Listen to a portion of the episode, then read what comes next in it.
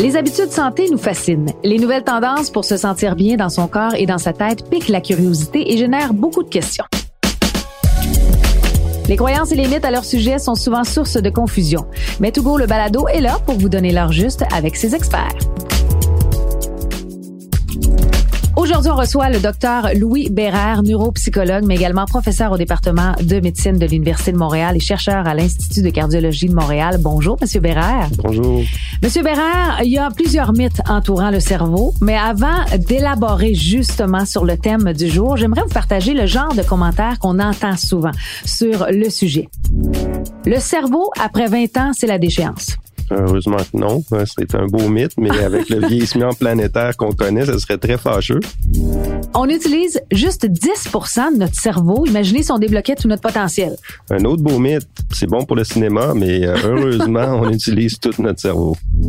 Le cerveau humain, c'est la machine la mieux conçue au monde. J'aurais envie de dire oui parce qu'elle est fascinante, mais Ouais. si elle était parfaitement conçue, on pourrait mieux s'en servir. Ah, OK. Et finalement, certaines personnes sont nées intelligentes, d'autres non. Dans ce temps-là, il n'y a rien à faire. Tout à fait faux.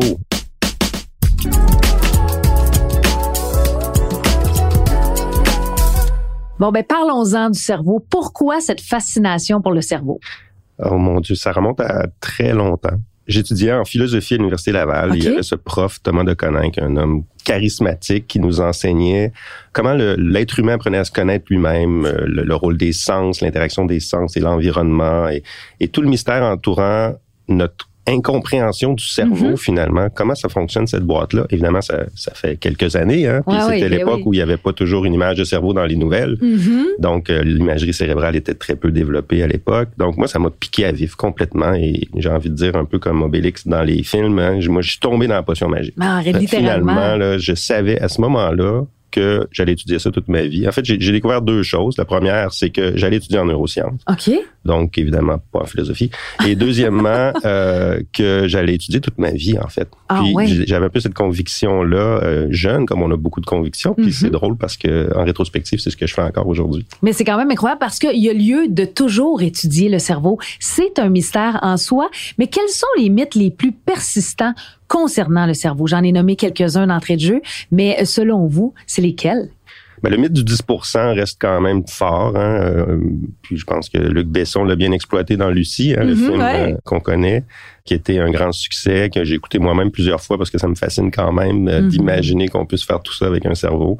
Évidemment, c'est un grand mythe. Ouais. dans le sens que on le sait bien que c'est pas vrai et puis on le sait encore mieux maintenant parce que le cerveau même quand il est au repos même Ouais. quand on fait rien on demande aux gens dans un, un scanner cérébral on leur demande de rien faire on voit que plusieurs régions sont actives, même très actives, et interagissent entre elles. Donc, Différemment que lorsqu'on est éveillé, j'imagine. évidemment, évidemment, et même plus parfois que quand on est éveillé. Donc, c'est pas vrai que seulement 10% en termes de volume Mhm. ou en termes d'espace qui est utilisé.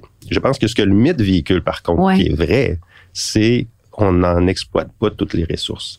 Et ça, c'est pas un mythe, en fait. C'est là-dessus que réalité. Le, le mythe est basé. Ouais. C'est-à-dire que on a longtemps vu le cerveau comme quelque chose de, de structuré à la naissance et à 20-25 ans, c'est fini. Hein? Et tout ce que ça va faire après, c'est décliner. Et quand je vous dis que ça fait pas si longtemps que ça que ça a changé, moi, sur les bancs d'école, j'avais des professeurs de neurologie qui nous disaient ça. Qui nous disaient, hein, hein? il n'y a plus de plasticité après 30 ans ou après 25 ans. Ce qui est faux. Ce qui est Ce complètement comprends. Ce qui est faux. une bonne nouvelle en soi. Bien sûr. C'est un peu moins décourageant. Donc ça, c'est le mythe du 10% Vous avez demandé d'autres mythes. Ben euh, évidemment, il y a rien à faire. On est intelligent, on n'est pas intelligent. Ça aussi, c'est un mythe qui est très, très, très solide. hein. Le, le mythe de la génétique, un peu. Vous êtes né avec votre bagage et vous êtes pris avec. On sait que c'est pas vrai. hein. Mais il il en demeure qu'il y a des fois qu'on remarque, ne serait-ce que sur les bancs d'école, qu'il y a des gens qui ont plus de facilité. Est-ce qu'on peut faire le lien avec le cerveau là-dedans ou pas tout à fait?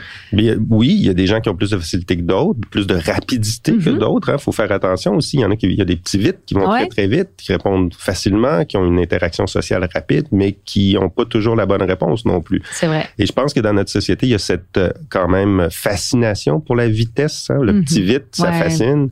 Je vous dirais que pour avoir passé beaucoup de temps à étudier et à interagir avec des gens très intelligents, Mhm. des étudiants formidables à l'université, je peux vous dire que c'est plus complexe que ça. Parfois, ceux qui prennent leur temps sont extrêmement intelligents et, et prennent justement le temps de bien cerner les choses avant de répondre. Donc, c'est un autre style. Et j'ai envie de dire, il y a des styles cérébraux.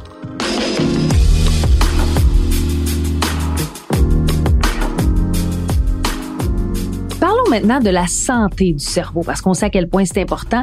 C'est quoi un cerveau en bonne santé? Comment on peut résumer ça? Un cerveau en bonne santé, bon, de façon générale, hein, puis c'est sûr que le cerveau est connecté au corps, donc il faut forcément avoir une santé globale bonne pour avoir un cerveau en bonne santé. Mais d'un point de vue strictement neurologique, je vous dirais qu'il y a deux règles qui sont importantes. La première, c'est qu'il faut que c'est un cerveau qui a des réserves. Hein, pour nous, un cerveau qui vieillit bien, qui a une bonne réserve cérébrale, c'est un cerveau qui va bien réagir à toutes sortes d'événements, comme par exemple une commotion cérébrale ou à l'arrivée de la démence. Hein. On peut voir mm-hmm. dans chez certaines personnes, par l'imagerie, des biomarqueurs, des marqueurs de la démence qui sont présents dans leur cerveau, mais que dans leur vie de tous les jours, ces gens-là se comportent normalement, puis ils n'ont pas de problème de mémoire. Donc, on a créé cette espèce d'hypothèse, c'est un construit un peu hypothétique, la réserve, comme quoi cette personne-là a du bagage qui lui permet de résister aux intempéries, si on veut, aux événements de sa vie. La deuxième chose qui est très importante, c'est un bon cerveau en santé, c'est un cerveau plastique. La plasticité, c'est la capacité du cerveau à s'adapter aux demandes, à apprendre. On le sait, les enfants ont des cerveaux très, très plastiques. Ils apprennent vite une deuxième langue. C'est un peu moins vrai en vieillissant. Donc, le cerveau devient moins plastique, c'est vrai. Qu'est-ce qui fait ça? C'est le vieillissement, vraiment? Le vieillissement du corps, ça c'est mhm. certain. Hein. Il y a toutes sortes d'événements qui vont se passer sur le plan physiologique. Le cœur est en moins bonne santé aussi parfois, pas chez tout le monde. Le débit sanguin cérébral, la capacité du cerveau à connecter en différentes régions, ça c'est sûr que ça va changer. Mais ce qui est important de savoir, c'est que le cerveau demeure plastique toute la vie. C'est-à-dire qu'il n'y a pas d'âge pour apprendre. Et ça, ça reste vrai. C'est pas parce qu'il est moins spontanément adaptatif que chez le jeune enfant qu'il ne l'est plus. Il va l'être toute la vie. Et ça, c'est très clairement démontré aujourd'hui que euh, même à des âges très avancés, il y a une plasticité cérébrale qui est possible, une capacité d'apprendre des nouvelles choses. Et on la voit par une restructuration des réseaux cérébraux. Mais j'imagine qu'il faut l'entraîner, ça. Il faut entraîner, oui, mais l'entraîner, ça veut dire aussi le laisser vivre un peu avec ses passions. Hein. On mm-hmm. entraîne bien un cerveau quand on participe à des activités stimulantes, qu'on apprenne, on a envie d'apprendre une nouvelle langue, on a envie de faire des cours de cuisine. Ça, c'est entraîner le cerveau aussi. Je vous dirais que le cerveau, c'est contrairement à un muscle qu'on va vouloir renforcer, on va améliorer notre cerveau en faisant des activités diverses et passionnantes, beaucoup plus. Donc, mais oui, il va s'adapter à la demande et malheureusement, si on lui demande peu, il va moins bien s'adapter. Donc, ça, c'est vrai. On a ce mythe-là, mais en même temps, ben, on l'entend celui-ci aussi. Mais donc, c'est très vrai, ça. C'est un peu comme de l'entraînement. Si on s'entraîne pas nécessairement, on n'aura pas nécessairement de résultat non plus. Ça se fait pas tout seul. Exactement. Il y a, il y a ce mythe-là dans la, la, société scientifique qui est appelé le use it or lose it. Mm-hmm. Hein, utilise-le ou perds-le. Ouais. Alors, si on, on stimule pas notre cerveau, il est moins réactif, il est moins apprenant, il est moins plastique. Et ça, c'est de plus en plus évident dans la littérature scientifique que les gens qui vieillissent en gardant un mode de vie actif, préventif, maintiennent des meilleures fonctions cérébrales tout le temps de leur vie.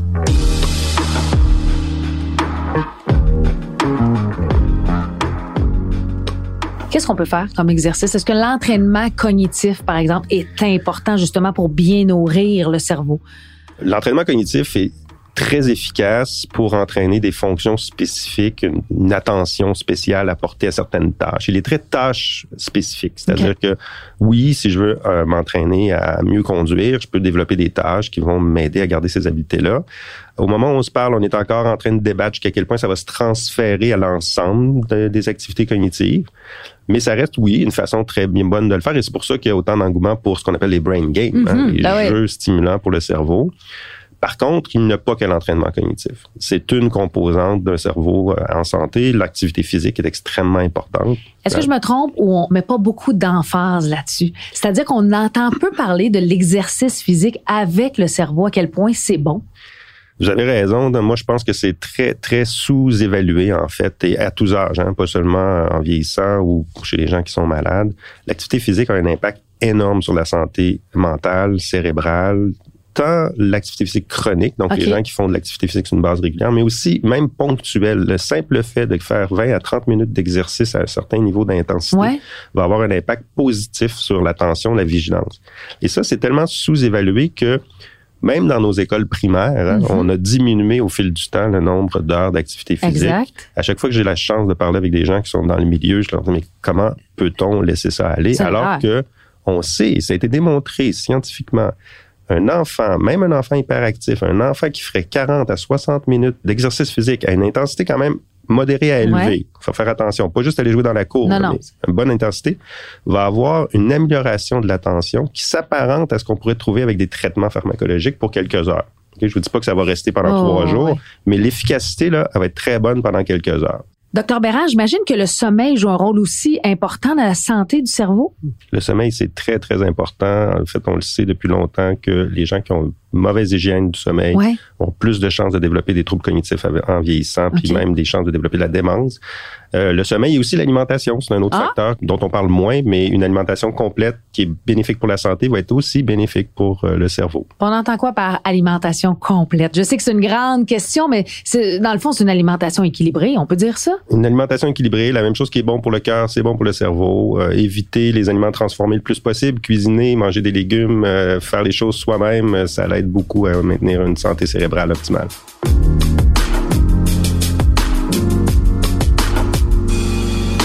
Et j'ai envie de vous poser une dernière question, l'importance des relations sociales pour le cerveau. Est-ce que c'est une façon de l'entraîner de façon positive aussi? Tout à fait. L'importance des relations sociales est de plus en plus démontrée en neurosciences. Je voudrais même que ça devient très, très central parce qu'on se rend compte qu'il y a un cercle vicieux. Hein? C'est-à-dire que non seulement les interactions sociales sont associées au maintien d'une santé cérébrale en vieillissant, mais on pense aussi que quand les gens détectent implicitement ou non un certain ralentissement Mhm. cognitif ou des petites pertes de mémoire, ils se retirent socialement. Parfois, c'est conscient. hein. Il y a des gens qui vont le dire, écoutez, moi, je suis de moins en moins bon pour retenir les noms, donc rencontrer des nouvelles personnes, ça me tente moins. Donc, à ce moment-là, il y a un stigmate qui peut s'installer. Ouais. Et à l'inverse, il faudrait plutôt C'est un stimuler Ben ça. oui, c'est ça. Donc, oui, mais les, grandes études là, euh, avec des, des grands nombres de participants montrent qu'il y a un, un isolement qui est accompagné avec des troubles cognitifs en vieillissant. Lequel explique lequel, on ne le sait pas très bien, mais ça varie ensemble. Donc, spontanément, j'aurais envie de dire, il faut maintenir des relations Mhm. sociales. C'est complexe, des relations sociales. Vrai. hein, interpréter. On le voit depuis qu'on est masqué. C'est Eh, donc compliqué d'essayer ben oui. d'interpréter euh, les réactions de tout le monde. Je suis engueulade, hein, c'est très stimulant, entre deux Mhm. personnes.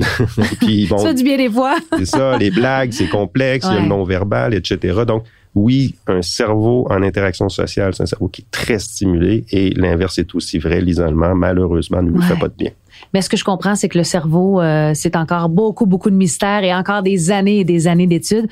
Monsieur euh, Docteur Bérard, merci beaucoup d'avoir été avec nous, de nous avoir éclairci sur le cerveau, cette chose mystérieuse, mais à quel point elle est importante, on le sait. Merci d'avoir été avec nous. Ça m'a fait plaisir. Merci, beaucoup. Et si vous avez aimé euh, l'épisode, ben on vous invite à vous abonner à Togo, le balado pour ne rien manquer, soit sur le site web montougo.ca ou encore sur Apple Podcasts, Google Podcasts, Spotify ou Cube. Et merci à vous d'avoir été là. On se donne rendez-vous bientôt. Et je vous rappelle, ce balado est une présentation de montougo.ca, des habitudes santé que vous aimerez.